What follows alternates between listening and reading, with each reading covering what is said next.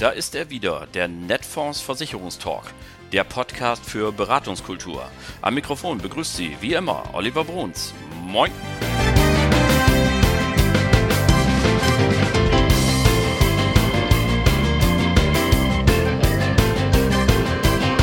Tag auch aus Hamburg. Moin zur 64. Folge Ihres Lieblingspodcasts, dem Netfonds Versicherungstalk, Ihr Maklerradio für mehr Akquisition, für mehr Umsatz. Ja, schön, dass Sie auch heute wieder eingeschaltet haben. Herzlich willkommen. Und ähm, ganz herzlichen Dank auch für die vielen Abonnements, die Sie inzwischen äh, getätigt haben. Wir gehen auf stramm auf 3000 Abonnenten zu. Das ist ein ganz großartiges Kompliment von Ihnen. Herzlichen Dank dafür.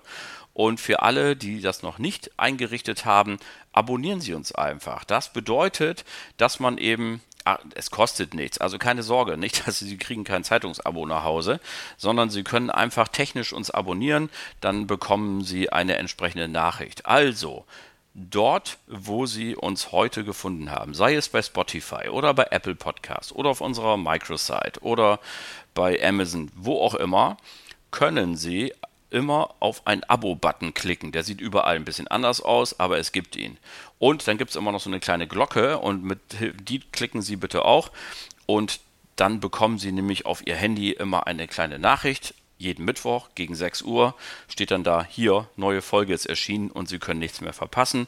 Und für uns ist es einfach ein wunderbares Gefühl zu wissen, wir haben ganz viele Fans da draußen. Also dafür herzlichen Dank und äh, viel Spaß beim Abonnieren. Was haben wir heute für Sie im Schaufenster? Nun, Gewerbe ist zurzeit das ganz große Thema. Sie erinnern sich vielleicht, letzte Woche hatten wir den Podcast, der die Eröffnung des 50. Gewerbezentrums des BVSV in Gütersloh zum Thema hatte. Und wir möchten Sie in dieser Woche ganz, ganz vorne abholen. Warum überhaupt Gewerbegeschäft? Das habe ich Alexander Brix gefragt, der Senior Key Account Manager von Netfonds für das Thema betriebliche Versorgungssysteme. Und außerdem bringt er gleich mal einen echten Kontaktkracher mit, wo Sie auf Chefs zugehen können, auf Unternehmen zugehen können. Und er beschreibt vor allen Dingen auch, wie Maklerinnen und Makler erfolgreich im Gewerbegeschäft werden, auch wenn sie noch gar keine Kenntnisse und Erfahrung haben. Wunderbar.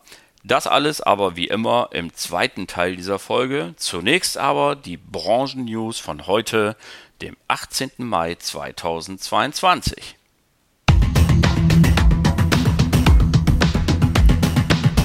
Lauterbach will 2023 die Beiträge zur GKV anheben.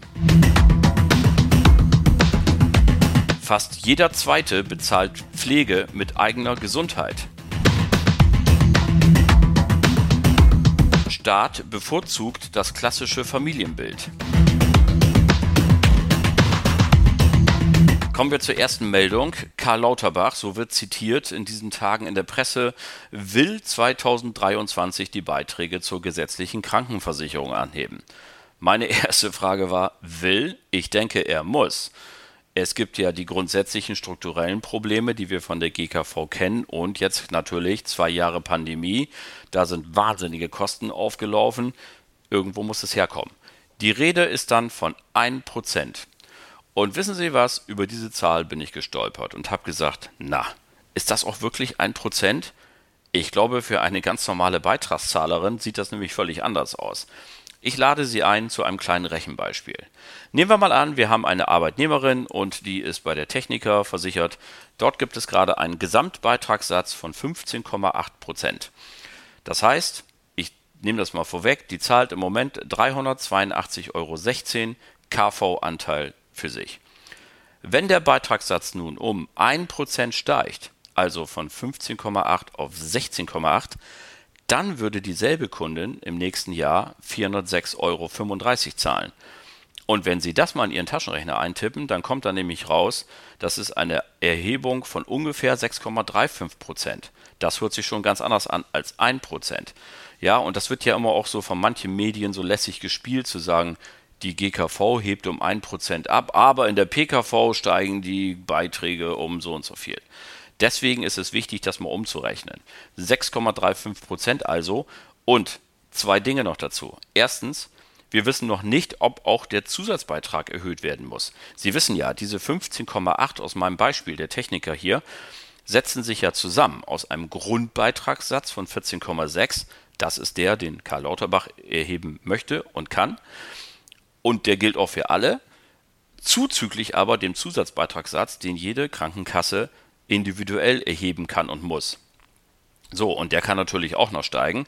Und was auch noch passieren kann, ist, dass die Beitragsbemessungsgrenze natürlich noch steigt. Sie war dieses Jahr stabil. Ob das noch ein Jahr ausgehalten wird, man weiß es nicht, müssen wir abwarten. Also gibt es hier noch zwei Unsicherheiten. Kann also sein, dass auf die 6,35 tatsächliche Beitragsanpassung für diese Kunden noch was oben drauf kann. Und wenn Sie jetzt da Kunden haben, die sagen, Mensch, wenn das so ist, dann möchte ich doch mal genauer wissen, wie es mit der privaten Krankenversicherung funktioniert und Sie brauchen Hilfe und Unterstützung. Unser KV Premium Service ist immer für Sie da. Die zweite Meldung für heute bezieht sich wieder auf das Thema Pflege, so wie in der letzten Woche schon. Sie erinnern sich, ich habe in der letzten Woche das Thema ein bisschen in den Vordergrund geschoben und auch gesagt, Mensch, wir müssen es dringend angehen, ja, also weil dieses Thema ist so wichtig für die einzelnen Haushalte und es ist, hat einen solchen medialen Rückenwind, dass es eigentlich für den Vertrieb wie gemalt ist. Und auch diese Woche geht es in der Presse wieder richtig rund. Die Hanse Merkur zum Beispiel hat eine Pflegestudie in Auftrag gegeben, die jetzt gerade veröffentlicht äh, worden ist, und zwar anlässlich des 12. Mai. Das ist nämlich der internationale Tag der Pflegenden. Da hat man die jetzt rausgebracht und äh, hier hat man 3000 Personen befragen lassen im Alter zwischen 18 und 75. Die Ergebnisse sind vielfältig einerseits und eindeutig andererseits. Erinnern Sie sich, letzte Woche habe ich Ihnen gesagt, der meistgehörte Einwand von mir oder die Nachfrage, die ein Kunde mir gebracht hat, war immer der zu sagen, Herr Bruns, das ist alles super gut, was Sie mir erzählen, aber wir regeln das in der Familie. Und das Lustige ist, diese Studie, die hier von der Hanse Merkur rausgegeben worden ist, bestätigt das. Denn 73 Prozent der Menschen sagen, na klar, wir würden sogar Arbeitszeit einschränken, wir machen das selber, wir, wir regeln das, das ist überhaupt gar kein Problem. Das sind aber diejenigen, die es heute noch gar nicht tun, die sagen, das machen wir in Zukunft. Von denjenigen, die jetzt bereits Alte pflegen, kommen ganz andere Töne. Denn 61 Prozent empfinden die Pflege mehr als belastend und bei 47 Prozent, also fast jedem zweiten, schlug sich die Pflege auf die Gesundheit nieder. Psyche, Stress, körperliche Beschwerden waren die Folge. Und ich würde allzu gerne wissen, was genau diese Pflegenden sagen, wenn man ihnen heute zurufen würde, was hätten sie eigentlich davon gehalten, wenn jetzt 1000 Euro mehr im Monat im Haushalt wären? Dass man vielleicht was abgeben kann, dass man sich mal eine Teilzeitpflege leisten kann, dass man sich vielleicht einfach jemanden holen kann, der sagt, können Sie mal Rasen mähen? Ich kann einfach nicht mehr. Auch für alle diese Tätigkeiten, die um die Pflege drumherum sind. Es geht ja nicht nur ums Waschen, ums irgendwie äh, frisch anziehen, Notdurft verrichten und der Dinge mehr es ist ja auch das Ganze drumherum, mit den Alten zum Arzt fahren, die Verhandlungen mit Krankenkassen, mit der Pflegekasse, dann eine neue Brille, dann Hilfsmittelkatalog und das ganze andere Leben, was ja auch weiterläuft, die Konten zu führen, die Post zu öffnen, entsprechend zu handeln, das sind ja alles Dinge, das ist doch gar keine Pflege, das fällt aber trotzdem an und je älter die zu Pflegenden werden, umso weniger können sie sich auch darum kümmern.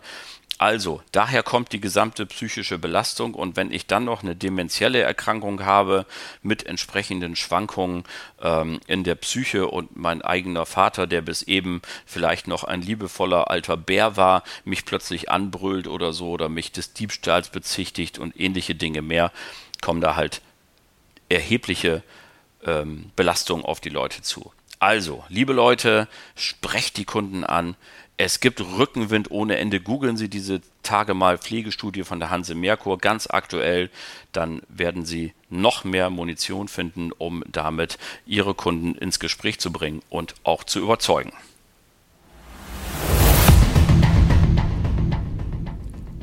So, die dritte Meldung für heute. Der Staat bevorzugt das klassische Familienbild.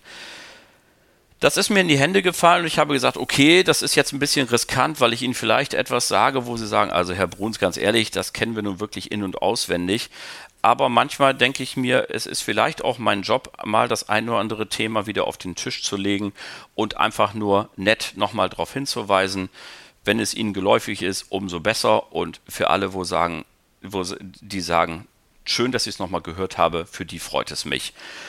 Worum geht es hier also? Die Bertelsmann Stiftung hat bei eine entsprechende Studie der Freien Universität Berlin gefördert und es geht eben um das klassische Familienbild und insbesondere um Frauen. Dort steht geschrieben, Frauen können sich auf das gesamte Erwerbsleben gerechnet nur etwas mehr als halb so viel Bruttoeinkommen erarbeiten wie Männer. Das hat natürlich viele politische Hintergründe, Lohn und so weiter. Da können wir als Branche überhaupt nichts gegen machen, äh, außer gerechte Löhne zu zahlen, aber ähm, das lassen wir mal unter den Tisch fallen. Das, dieser Effekt wird bereinigt, wenn klassisch geheiratet wird. Dann gibt es solche tollen Sachen wie Ehegattensplitting, kostenlose Mitversicherung, äh, wenn die Rahmenbedingungen stimmen und so weiter und so fort. Dann wird das in etwa wieder nivelliert. Aber, und das sagt die Studie auch, bei überwiegend alleinerziehenden Müttern oder auch solchen, die sich getrennt haben und danach alleine sind, geht es eben dramatisch vor. Und damit bin ich bei dem Punkt, den ich ansprechen wollte. Es ist unser Job als Vermittelnde darauf hinzuweisen und immer wieder auch auf die Frauen zuzugehen und zu sagen, pass mal auf, alles schön, ihr habt super geheiratet und Beste ist, ist, ist total super, aber ihr müsst aufpassen, es geht eben auch jede, jede dritte Ehe schief und wir müssen halt einen Teil des Vermögensaufbaus auch auf den Namen der Frau anlegen, damit wenigstens etwas auch hier der Ausgleich ist und die Dinge klar geregelt sind. Also, Sie können das auch googeln. Es gibt hier eine entsprechende Studie, die gerade veröffentlicht worden ist. Da haben Sie ganz, ganz viel Munition für diese Gespräche und tolle Hintergrundinformationen auch, die man vielleicht gar nicht alle zitieren muss, aber die gut sind zu wissen, weil man dann gestärkt in solche Gespräche reingeht. Ich wünsche Ihnen bei der Beratung von Männern wie Frauen und allen anderen ganz, ganz viel Erfolg. Und das waren sie dann auch schon wieder für heute. Die Branchen-News für Sie kommentiert vom 18. Mai 2022. So, und nun kommen wir wie angekündigt zu unserem heutigen Interview. Gewerbegeschäft ist unser Thema und äh, dazu gibt es den Senior Key Account Manager von Netfonds, Alexander Brix. Und was der zu sagen hat, was wichtig ist für Ihr Geschäft, das hören Sie jetzt. So, liebe Leute, aus dem Homeoffice mir zugeschaltet, uh, the one and only Alexander Brix. Hallo, lieber Kollege Alex. Moin, Olli. Ich grüße dich. Schön, dass du wieder für uns Zeit hast. Wir haben ja äh, das Thema Gewerbe in diesen Tagen im Netfondsversicherungstalk schon mehrfach angesprochen. Letzte Woche gab es die schöne Sendung zum Thema Gewerbezentrum ne, vom BVSV, wo wir die 50. Eröffnung in Gütersloh gefeiert haben. Also Gewerbe ist irgendwie vorne dabei und da war ja auch schon das Motto, äh, anders als andere zu sein, Zugangswege etc. Bevor wir aber dazu kommen, was du für coole Zugangswege hast zum Chef, zum Unternehmen, würde ich gerne vorweg eine einfache Frage stellen. Und zwar aus dem Blickwinkel heraus vielleicht von allen unseren Zuhörerinnen und Zuhörern, die entweder sich noch nie mit Gewerbegeschäft und dem Gewerbekunden beschäftigt haben oder nur so ein bisschen und das überlegen, ob sie das mehr tun, mehr tun sollten. Und die Frage lautet, warum soll ich mich als Maklerin, als Makler eigentlich mit Gewerbe beschäftigen? Olli, weil es Sinn macht. Ja, ich fasse das mal in drei kurze äh, Punkte zusammen. Erstens, ähm, das kennt jeder, wenn ich einen Privatkunden akquiriere, ähm, habe ich einen Aufwand und es entsteht ein Kunde daraus. Wenn ich einen Gewerbekunden akquiriere, habe ich ungefähr den gleichen Aufwand, aber es entstehen viele Kunden und viele Themen daraus, weil ich eben Mitarbeiter habe und so weiter. Daraus resultiert auch die Begrenztheit des Umsatzes, des Volumens, das ich an einem Privatkunden schreiben kann, im Verhältnis zum, zu dem, was ich natürlich auch an einem Gewerbekunden verdienen kann. Mhm. Ja, das wollen wir, wir sind ja alle nicht für umsonst hier. Und last but not least finde ich, das ist so ein Zukunftsthema. Ähm, ich will nicht sagen, dass der Privatkunde eine aussterbende Rasse ist, aber wenn die, der Staat weiter eingreift und reglementiert, ich nehme mal als Beispiel das Thema Staatsfonds in der privaten Altersvorsorge, dann werden sich alle die Privatkunden als Zielkunden haben, warm anziehen müssen, wohingegen der Gewerbebereich aktuell vom Staat noch nicht angefasst wird und hier völlig autark weiterlaufen kann. Also ist das definitiv, sagen wir mal, ein wichtiger Markt der Zukunft.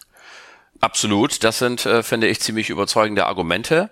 und ähm, Jetzt geht's darum, wie spreche ich den Chef an, wenn ich jetzt äh, Jungmakler bin oder Maklerin und habe überhaupt noch keinen Gewerbekunden, ähm, dann muss ich mir überlegen, womit kann ich jetzt loslegen? Und die Stammhörerinnen dieses Podcasts wissen ja, dass wir immer dieses Motto haben, anders als andere und dass wir äh, immer wieder festgestellt haben am Markt, es gibt so diese Einproduktverkäufer, ich sage immer so gerne, die monothematisch unterwegs sind.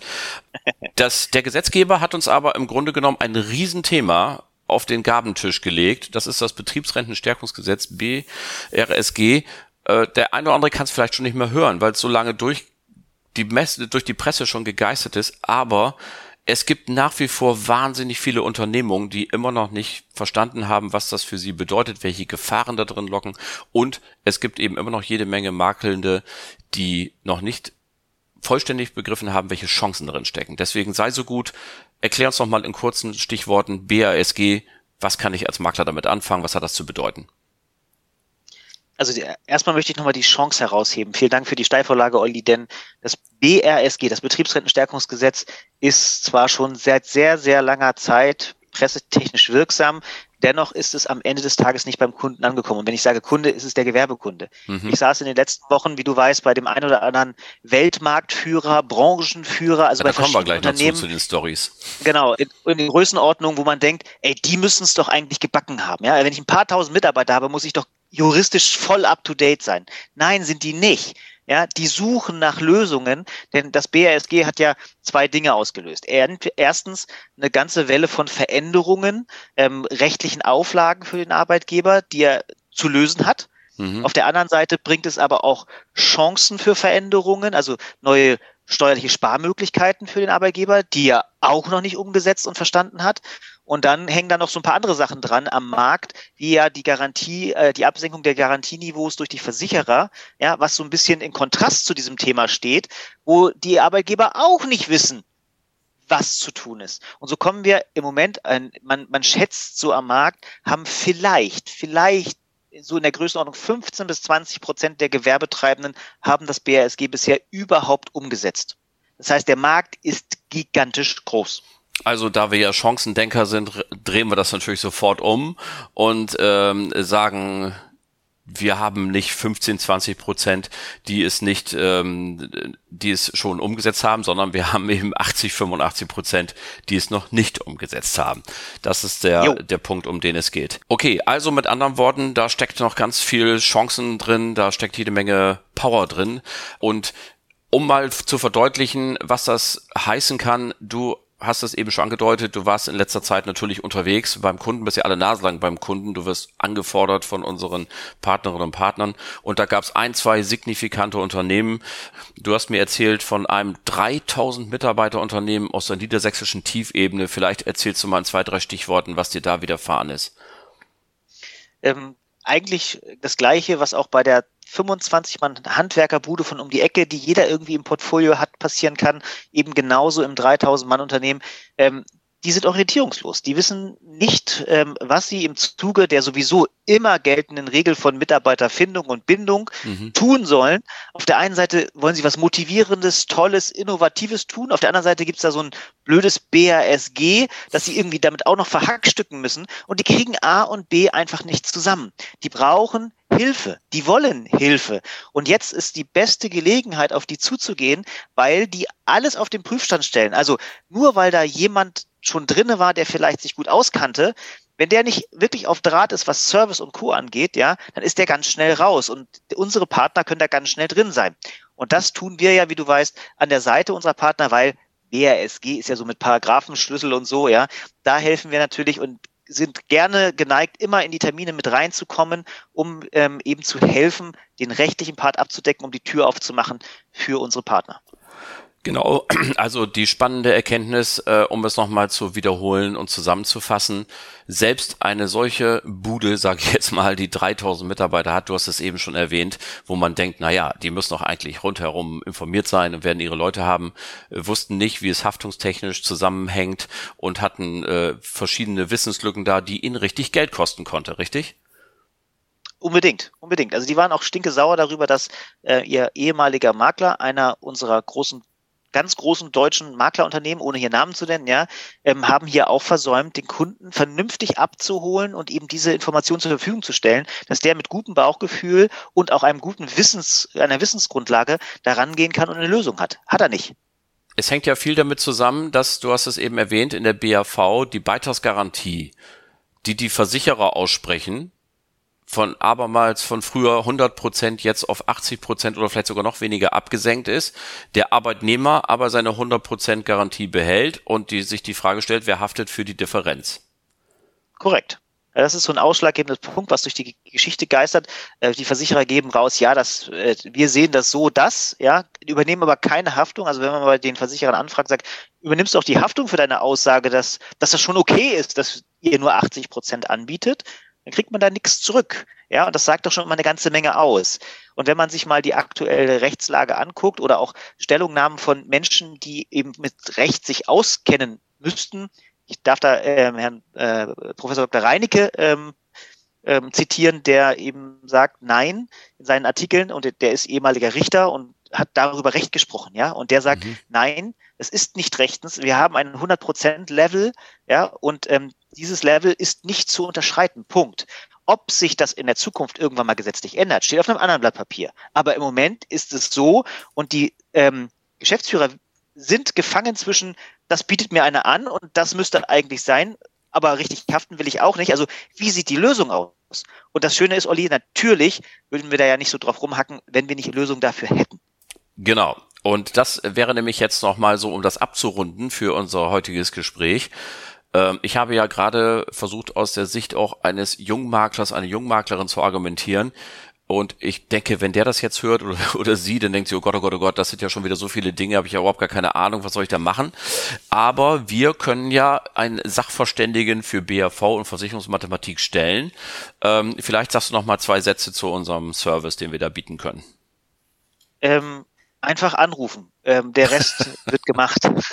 also wir haben, ich habe es gerade wieder gehabt, ein Investment äh, äh, ein Investmentvermittler von uns, der keine Ahnung von dem Thema hat, aber einen Kontakt zu einer anderen deutschen Marktführerschaft in einem anderen Segment, ja, 850 Mann Firma, ähm, konnte mit denen überhaupt nichts anfangen und äh, wir haben, wir sind zusammen in den Call gegangen mit dem, mit dem Kunden, der hat mich einfach angerufen und gesagt, ey, oh mein Gott, ich habe einen Termin mit dem CEO, kannst du da mit dabei sein? Ich war dabei und Ende vom Lied ist, dass wir jetzt da die komplette Klaviatur BVS, also BAV, BKV, ähm, BU und Co. alles anbieten dürfen. Die sind super interessiert ähm, und das alles eben im Abgleich und über das Thema BSG als Einstieg gewesen. Also einfach anrufen, hier werden Sie geholfen.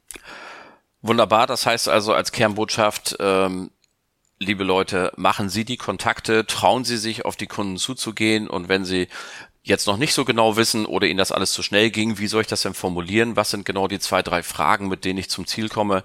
Dafür stehen Ihnen unser Team um Antje Zechner und Alexander Brix natürlich jederzeit zur Verfügung und helfen, wie wir immer so schön sagen, auf jedem Niveau. Also egal, ob Sie schon top informiert sind und brauchen nur mal eine kleine Detailauskunft oder ob Sie blutige Anfängerinnen und Anfänger sind.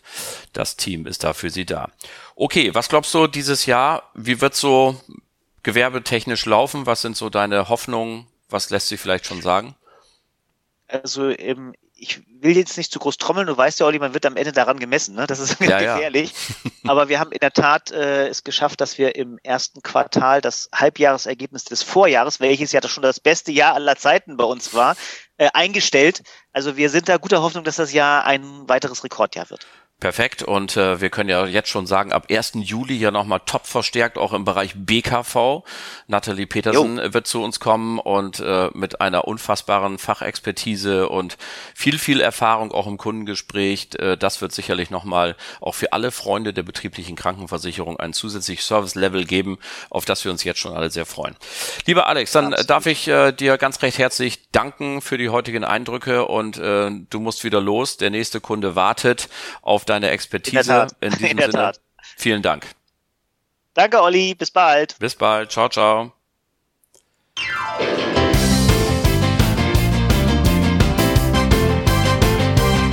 Das war sie dann auch schon wieder, die Folge Nummer 64 des Netfonds Versicherungstalks, Ihrem Lieblingspodcast. Vielen Dank an Alexander Brix. Schön, dass du wieder dabei warst und hat wieder großen Spaß gemacht natürlich.